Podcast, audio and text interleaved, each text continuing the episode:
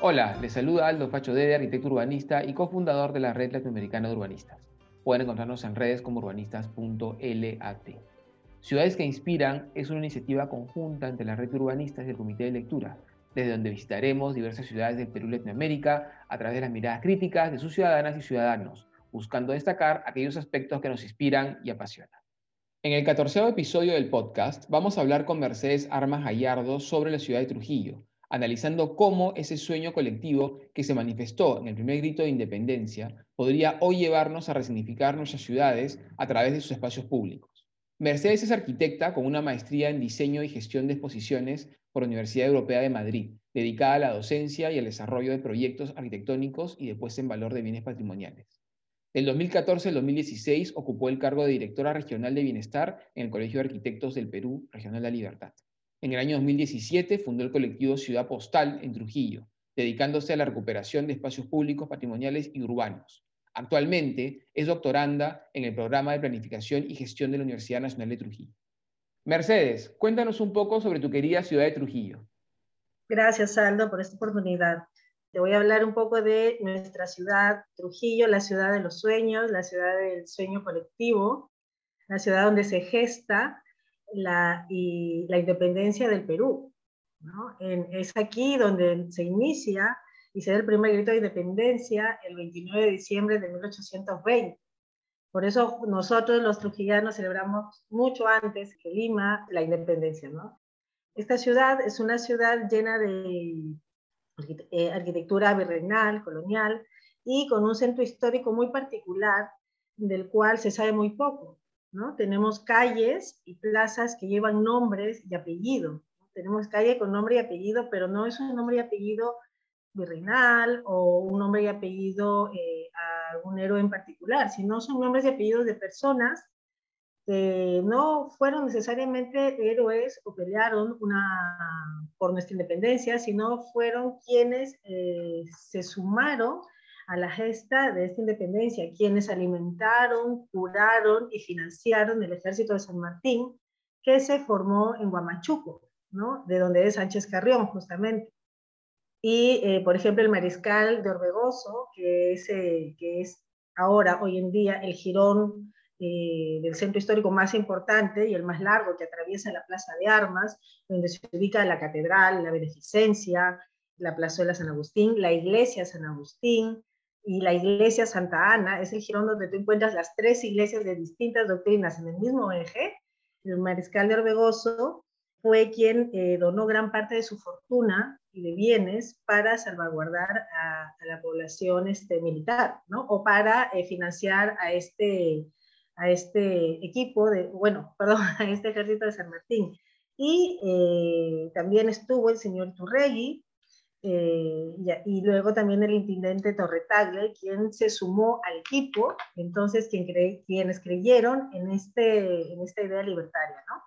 Y sorprendentemente también, lo digo sorprendentemente porque es como que cuando miramos hacia el pasado, cuando hacemos una retrospectiva de nuestra historia, siempre vemos a la Iglesia Católica como el aliado principal de la corona española y porque obviamente tenía que obedecerla, y, pero en aquel entonces, eh, el sacerdote Toribio Rodríguez de Mogrovejo, que creo que era de la selva, si no falla la memoria, él también educaba a sus seminaristas en la, línea de la libertad, ¿no? de la libertad y de la independencia, y lo mismo con los indígenas e indios que ellos evangelizaban.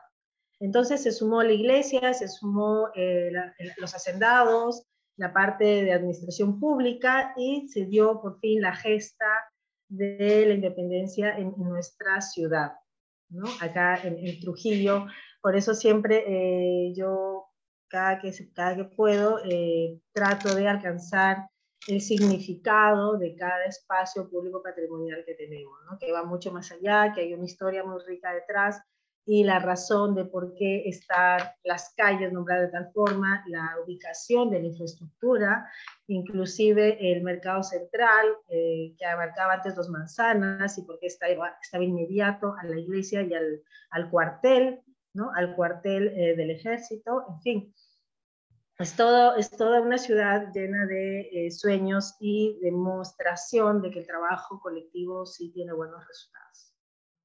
Mercedes, gracias por lo que nos comentas. La verdad que en estos tiempos eh, tan difíciles, qué importante que es eh, recuperar, recordar lo que nos llevó hoy a festejar nuestro bicentenario, estos 200 años de independencia que no fueron evidentemente resultado de, un, de una acción, sino fue resultado de una sumatoria de acciones y, sobre todo el encuentro de las diferencias en un sueño común, que es lo que creo que debemos recordar. O sea, la independencia nos significó a todos y se gestó desde la diversidad que éramos como en ese tiempo virreinato. Como dices tú, un anhelo común que todavía estamos construyendo, como todo se construye. Somos un país en construcción y creo que eso no debemos olvidarlo nunca y entender que cada una de estas cosas, estos sucesos que, hacen la historia y que hoy estamos viviendo, son parte de, una continua construcción. Eh, y a veces cuando los momentos parecen más oscuros es que se gestan, ¿no es cierto?, estos, estos anhelos colectivos que nos permiten poder repensar y proyectarnos a un futuro común mejor. Eh, Trujillo, como tú mencionas, es una ciudad maravillosa. Yo la he visitado algunas veces, no tanto como quisiera, eh, pero sí he, visto eso que dices tú. He visto este centro histórico pequeño. Ahora que me cuentas con más detalle, entiendo más esta diversidad de nombres. También he visto eh, Chan obviamente, ¿no? las ruinas, un, vestigio urbanístico arquitectónico maravilloso, de los más importantes del país. ubicado de forma estratégica entre dos quebradas, inteligentemente ubicado, con una lectura territorial este, ancestral potentísima, ¿no? Eh, y, que, y que en el último fenómeno del niño, que sí se inundó, digamos, este, Trujillo, la, ciudad centro histórico, que estaba ubicada en una quebrada seca, Chan obviamente quedó flanqueado por las dos quebradas que se activaron, inteligentemente obviamente este, bien, bien, bien puesto, ¿no? Eh, pero también vemos ese Trujillo moderno, ¿no? que, que, ha superado evidentemente este, este centro histórico y, este, y esta expansión proyectada ¿no? en los anillos que, que lo, que lo circundan y que se ha dispersado, se ha desparramado por el territorio, ¿no? rodeando Chanchán, tomando Huanchaco, yéndose hacia el norte, ¿no? aparentemente sin control, ¿no? ocupando un territorio muy rico, porque además si vemos Trujillo desde más afuera, vemos estos valles maravillosos ¿no? que han hecho, que, que, han, que han conseguido darle vida a este desierto, ¿no? y que hoy vemos que están pues totalmente eh, afectados, este, amenazados por esta ciudad informal que los va consumiendo producto de lo que también siempre ha sido Trujillo, como hablábamos antes de grabar, ¿no? este, este espacio colectivo, este espacio de comercio, de intensidad de actividades, este punto de paso entre las, entre, ¿no? de la selva a la sierra, a la costa y al mundo, entre la costa norte y la costa sur, ¿no? o sea, esta ubicación de esta ciudad tan estratégica en el Perú, que le da pues esa fuerza y que convoca a peruanos, peruanas y ciudadanos del mundo a poder habitarla. ¿no? Entonces, todo esto, toda esta mixtura ¿no? de historia, tradiciones, memoria, recuerdos, hace, ¿no es cierto?, a la ciudad que tú tanto quieres y que además sé que estás ahí trabajando intensamente y permite también, debería permitirnos pensarla a futuro, ¿no? O sea, cómo, cómo imaginar la, ciudad de Trujillo o la, o la, ciudad de la libertad, como tú bien la, la mencionabas, hacia el tricentenario. En ese sentido, Mercedes, quería preguntarte, quería que nos cuentes un poco más de eso que nos, comentaste muy, muy, muy a la, ligera en tu primera intervención, este proyecto que estás trabajando, Ciudad Postal, y esta manera como ustedes están resignificando y volviendo a entender los espacios públicos para justamente mostrar y evidenciar esta, esta diversidad y estos sueños colectivos, pensando en darles fuerza para poder construir esta nueva identidad diversa, pero a su vez trujillana.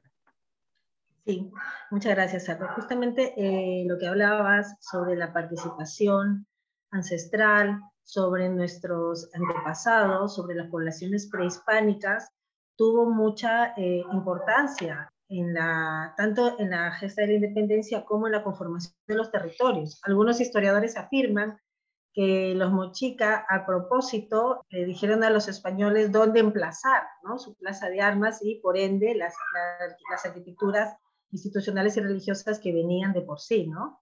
Dónde emplazar este eh, Trujillo, ¿no? Dónde fundarlo, dónde hacer este, las primeras manzanas, porque ellos sabían que por allí pasaba la quebrada eh, durante las épocas de fenómeno del niño. Por ejemplo, a diferencia, y es algo muy gracioso, algunos lo afirman, otros dicen que no, pues no, no hay documentos que, que puedan respaldar eso todavía, pero hay muchas afirmaciones que podrían coincidir, ¿no? Porque durante los últimos años, todos los fenómenos del niño han afectado al centro histórico. ¿no? Han pasado por, Independencia, por San Martín, o sea, son los dos jirones más afectados que hay hasta la fecha. Y curiosamente el caso de Chanchan no. Chanchan eh, sobre, ha sobrevivido siglos, sigue siendo hasta el día de hoy la única arquitectura eh, de barro en su prototipo que tiene una reglamentación especial solo para esta ciudadela dictada por la UNESCO. ¿No? Por eso es, muy importante, es muy particular el caso de Chanchan, o sea, no se rige bajo normas estándares eh, que, protegen a varias ciudadelas, ¿no? sino hay una exclusivamente para Chanchan. Y nuestras rutas, las redes de las que tú hablabas, de las conexiones que tenemos con la selva, con el norte del país, pues responden a la actividad comercial tan fuerte e importante que tenemos en Trujillo, desde antes, desde hace siglos. Eh, empezando por la ruta Capañac, que se utilizaba para el intercambio de productos alimenticios, de productos agrícolas, y también en algunos escritos tú puedes, tú puedes encontrar el pago en quintos de oro, ¿no? O el pago en, en, oro para algunos intercambios, pero eso ya se fue dando después ya con el tema de la administración española, que ya empieza el intercambio eh, económico a través de, de dinero y tal. Entonces tenemos unas rutas muy importantes de comercio que hoy en día se traducirían en carreteras, ¿no? Nuestras redes territoriales empezaron por el comercio. Entonces somos netamente comerciantes, somos este, emprendedores. Aquí es justamente el, el tema del azúcar, el tema de la producción del azúcar. Fíjate que con el, con el impuesto que generó el azúcar, se pagó el millón de soles que costó la Estatua de la Libertad, que hoy en día la tenemos en la Plaza de Armas porque en 1825 denominan a Trujillo eh, la región de la libertad, porque acá se formó el ejército, eh, los libres de Trujillo, ¿no? El ejército formado por San Martín, que los, los, los formaban en Guamachuco para que se acostumbren al clima frío, ¿no? Y luego vayan a, a las siguientes batallas que siguieron en, en historia, al sur. Entonces, eh, esta estatua fue un concurso internacional que lo ganó un alemán y se demoraron entre uno a cinco años entre el concurso, los resultados y luego cómo pagabas la, escultura, que además se iba a hacer en Alemania, y cómo la traías por barco, y luego quién iba a traer al, al, escultor para que la haga.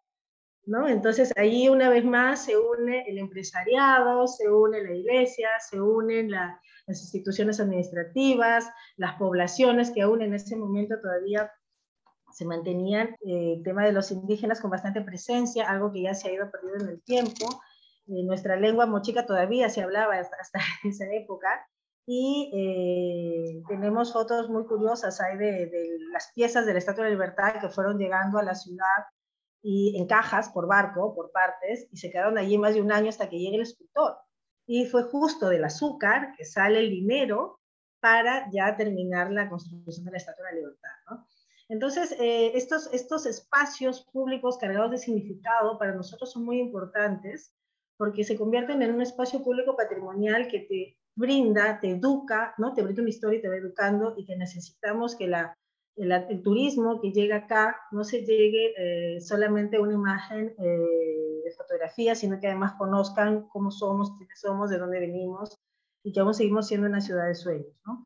Nosotros estamos, activamos espacios públicos para recuperarlos, espacios públicos patrimoniales, espacios públicos con memoria, y justamente estuvimos trabajando eh, de la mano con el PAM, que es una oficina de la Municipalidad de Trujillo, en la recuperación de un espacio público patrimonial que vendría a ser el pasaje San Agustín. ¿no? Eh, fue uno de nuestros primeros proyectos. La municipalidad ya tenía desarrollado un proyecto peatonal para este pasaje permanente y nosotros nos sumamos para el desarrollo del piloto, puesto que ya veníamos trabajando con los comerciantes del mercado central en un proyecto de recuperación en, el techo, que es la plaza elevada, donde trabajábamos particularmente con niños, eh, los hijos de los comerciantes, que son 484 comerciantes, entonces un promedio de 30 a 40 niños que siempre llegaban allí y desarrollábamos actividades culturales, ¿no? Eh, en fin, y eh, como había esta facilidad de llegada con ellos, es que nos sumamos al piloto del Pasaje San Agustín, que trataba de un desarrollo de actividades culturales y gastronómicas en el pasaje que permitan una eh, continuidad de la memoria colectiva, ya que eh, se iba a contemplar eh, gastronomía eh, ancestral, oficios, todavía tenemos muchos oficios que se desarrollan allí y nosotros queríamos recuperar, ¿no? repotenciar eso. Entonces, lamentablemente, eh, y obviamente la música, la, el arte y el teatro, lamentablemente a raíz de la pandemia, este, este proyecto, este piloto que iba, iba una vez al mes,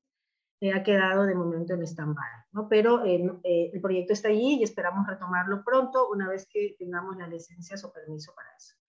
Y de momento, actualmente nosotros en Ciudad Postal estamos desarrollando un programa que también tiene que ver con recuperación de espacios públicos, pero en la urbe. Y lo que una de nuestras metas y lo que no queremos es perder justamente el hilo de los espacios públicos patrimoniales que conectan eh, nuestra historia con el desarrollo urbano de la ciudad. Gracias Mercedes por lo que nos comenta. Sí, pues nos conocimos hace unos años en un, congreso de, espacios públicos organizado por Lima Como Vamos, eh, el FIU, y allí pude, pude ver el trabajo que ustedes vienen haciendo en Trujillo. Es más, ahora que nos has contado este, las, experiencias que han tenido como ciudad postal, he recordado tus presentaciones y, la verdad que me, da mucho gusto que hayan seguido avanzando y trabajando y que hoy estén incluso ya mirando más allá del centro, ¿no? Porque en el fondo, como tú bien dices, la, memoria, o sea, los espacios colectivos trascienden espacios monumentales, espacios del centro histórico. Todos son espacios colectivos. Eh, el hecho que haya mayor o menor evidencia del pasado no le da mayor o menor significado, simplemente es parte de lo que son, es parte de la historia, digamos, que está ahí manifiesta. Entonces, qué importante que es pensar que ese, esa valoración del espacio público no solamente se da en los lugares que ya, donde ya sabemos que hay memoria, ¿no? sino se da en los lugares que compartimos de forma cotidiana, en los barrios, eh, en, nuestros barrios, en nuestras manzanas, en nuestras cuadras, donde si nos ponemos, donde si, de nuevo, y conectándolo con lo que decías al inicio, ¿no? En esta, en esta, en esta gesta colectiva, ¿no? En, este, en esta, que fue la libertad en el fondo, ¿no? Este, este punto de encuentro entre, entre la diversidad de las personas que en ese momento habitábamos el territorio del Virreinato del Perú. ¿no? Si encontramos entre la diversidad de personas que habitamos nuestros barrios esos puntos en común y los podemos manifestar en los espacios públicos, resignificándolos, cargándolos de identidad, podemos realmente volver a habitar este, nuestra, nuestra ciudad de formas diversas y eso ayudarnos también a aportar valor, aportar significado, ¿no? Y alejar esas cosas que hoy más bien nos, nos sacan, nos, nos, hacen huir del espacio público, ¿no? La inseguridad, este, la inseguridad por, por, tanto por un atropello, tanto por robo, ¿no? estos actos delictivos que hoy toman la calle porque la hemos dejado de, de habitar. En ese sentido, Mercedes, quería pedirte un mensaje inspirador para que nuestros oyentes se animen justamente a encontrarse, a encontrar su identidad en las ciudades que construyen y habitan. Gracias, Aldo. Creo que eh, lo más importante para mantener nuestras memorias colectivas no es solamente mirar el pasado, sino también en respetar el tiempo, espacio y presencia del usuario en el espacio público contemporáneo, sea un espacio patrimonial o sea un espacio ya del desarrollo de la urbe que ha venido con los años. Y para ser un poco más clara, te voy a eh, contar algo que a mí me pasa cotidianamente. Yo vivo en el centro histórico de Trujillo, vivo en la plazuela del recreo. Entonces, eh, este es un lugar que hasta antes de la pandemia tenías artistas urbanos afuera todos los fines de semana de distintas procedencias de, países, ¿no? de Latinoamérica, de Europa, pasan mucho por acá.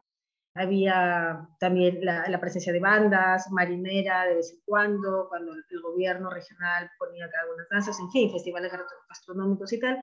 Y todo era muy tolerado por los, por los vecinos. Pero cuando los viernes a la noche se reunían los chicos adolescentes a hacer sus encuentros de hip hop, ¿no? con música y todo, que ya estamos hablando de un, valor eh, cultural contemporáneo, los vecinos salían a gritar, se corrían, no querían, ¿no? Este, pero cuando era la marinera, todo volumen, todos contentos y sales y bailas y aplaudes. Entonces yo creo que debemos empezar a, a respetar también las memorias colectivas contemporáneas que se están tejiendo a comprender que el uso del espacio público es para todos, para todas y para todas las ciudades. Y provocar tal vez una mayor, un mayor compromiso por parte de las autoridades en generar posibilidades de accesibilidad a estos espacios públicos, ¿no? Eh, no voy a hablar ahora de las barreras arquitectónicas, pero sí de la accesibilidad, Por ejemplo, nosotros en La Libertad, 13, casi el 13% de nuestra población tiene un tipo de discapacidad, ¿no? Y en el centro histórico, eh, casi todas las personas que tienen, eh, sobre todo, que, que son invidentes, eh, trabajan aquí, en el centro histórico. Y es más, la Asociación de Discapacitados tiene acá, de los sordomudos. Entonces, yo creo que eso es un compromiso que deberíamos asumir tanto las autoridades como los docentes, como quienes tenemos alguna presencia en juntas vecinales y tal, o con nuestros niños, para que la accesibilidad sea tomada también como un, un lineamiento importante de diseño y de participación, desde el juego hasta el diseño técnico de un espacio público. Muchas gracias de nuevo, Mercedes. Para los que estén interesados en estos temas, les invito a leer los artículos publicados sobre patrimonio urbano y arquitectónico en la red latinoamericana de urbanistas, www.urbanistas.lat. Por mi parte, me despido hasta una nueva visita a aquellas ciudades que nos inspiran y apasionan. Muchas gracias por escucharnos.